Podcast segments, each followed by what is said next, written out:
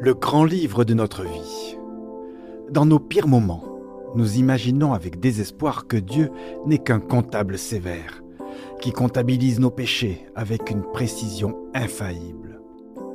Comme nous ne pouvons pas oublier nos péchés, nous supposons qu'un Dieu omniscient ne peut pas les oublier non plus. Seigneur, si tu tenais un registre de nos péchés, qui, ô Seigneur, pourrait survivre?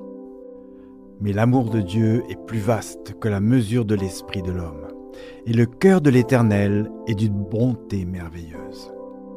Écoutez ce qu'un Père aimant dit réellement à ceux qui mettent leur confiance en Jésus. Car je serai miséricordieux envers leurs iniquités, et je ne me souviendrai plus de leurs péchés. La promesse joyeuse de l'Évangile est la promesse du Père de pardonner et d'oublier nos péchés lorsque nous faisons confiance à Jésus comme notre Sauveur. Grâce à Jésus, le grand livre du ciel porte la mention payé en totalité. C'est là le véritable amour. Non pas que nous ayons aimé Dieu, mais qu'il nous ait aimés et ait envoyé son Fils en sacrifice pour effacer nos péchés. L'amour de Dieu pour nous est toujours plus grand, plus large, plus profond, plus complet que nous ne l'imaginons.